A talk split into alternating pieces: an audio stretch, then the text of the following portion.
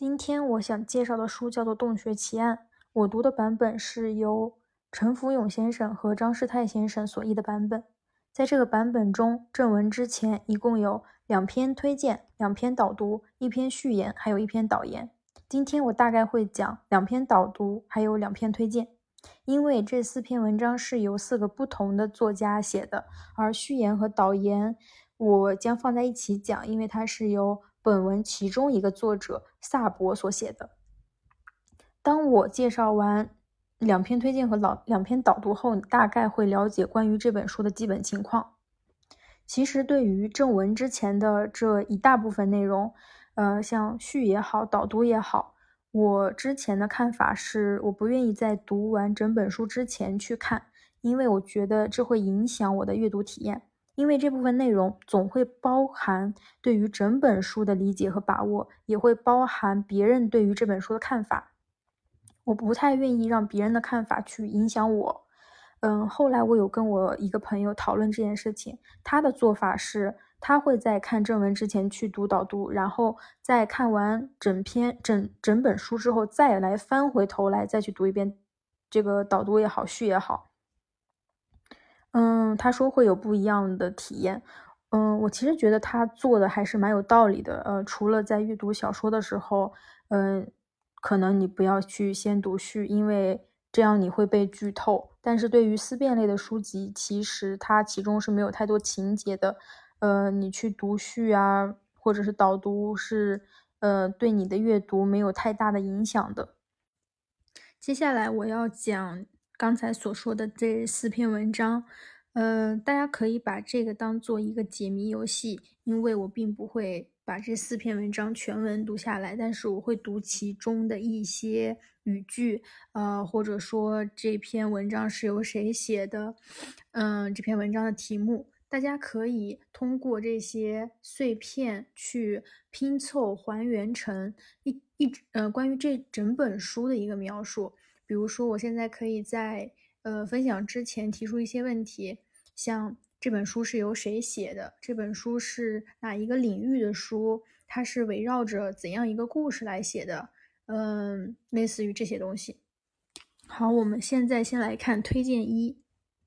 嗯，推荐一是由曾志朗先生所写，他的题目叫做《期待第十五个观点》。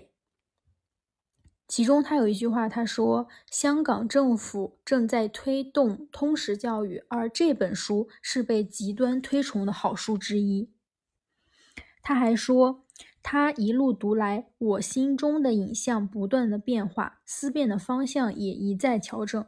最重要的是，对人事物与社会文化的关联性，好像越来越能把握；对所谓人性的定义，却感到越来越不可以掉以轻心。”比如我刚刚所说的，呃，它的题目叫做“期待第十五观点”，那么是不是说明这个这本书写了前面这十四个观点呢？嗯，我们再来读推荐二，呃，推荐二是非常短的一篇文章，它是由陈文敏所写，呃，陈文敏呢是香港大学法学院的院长，他写的这本书的题目叫做《一生必读的著作》。那么，既然是一个法学院的院长所所写的这篇推荐，那么是不是就说明这本书是关于法律领域的一本书？嗯，我们再来读一下导读。嗯，第一篇导读的题目叫做《摆脱掩耳盗铃的法律形式主义》。那我们现在就更加清晰了，这本书就是一本关于法律的书。他说，在本书中，萨博延续。著名法律学者富勒的一个假想案例：五名探险呃洞穴探险人被困于洞穴之中，并且得知无法在短期内获救。为了维生以待救援，五人约定以掷骰子的方式选出一名牺牲者，让另外四人杀死后吃掉他的血肉。成员之一的威特莫尔是当初最早提出此一建议的人，却在掷骰子前决定撤回同意。但另四人仍执意偷侄子，并且恰好选中威特莫尔作为牺牲者。获救后，此四人以杀人罪被起诉，他们该被判有有罪吗？我们接下来再来读导读二中的一些片段。导读二的题目叫做《思想的能力与司法记忆》。洞穴奇案是由十四位法官建议书构成的法哲学著作，其原作者富勒乃当代西方法哲学大师。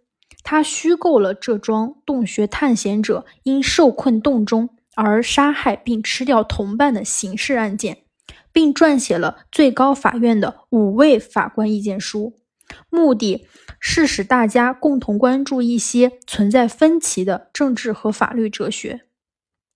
这些哲学给人们提出了有关选择的问题。他在柏拉图和亚里士多德时代就被热烈讨论。半个世纪后，萨博教授忠于富勒的写作目的而续写了九位法官意见书。嗯，这篇导读写的蛮长的，但是我觉得写的洋洋洒洒。他把就是法律和刚才他在文中就已经提到了。呃，柏拉图还有亚里士多德这些哲学家所联系在了一起，我觉得写的还挺不太好的，就是有一点卖弄学识的感觉。当然，这只是我自己的感受。嗯，他还写到，富勒通过精心的剪裁事实，既给一些法官很好的理由去判决无罪，又给另一些法官很好的理由去判决有罪。其实。像刚才我说到的那些片段中，他其实就已经讲清楚了，呃，整本书是围绕着什么事情来写的。那么也就是说，有五名洞穴探险家，他们去探险，然后并且，呃，他们遇难了，要杀掉一个人，然后以为是其他四个人的生命。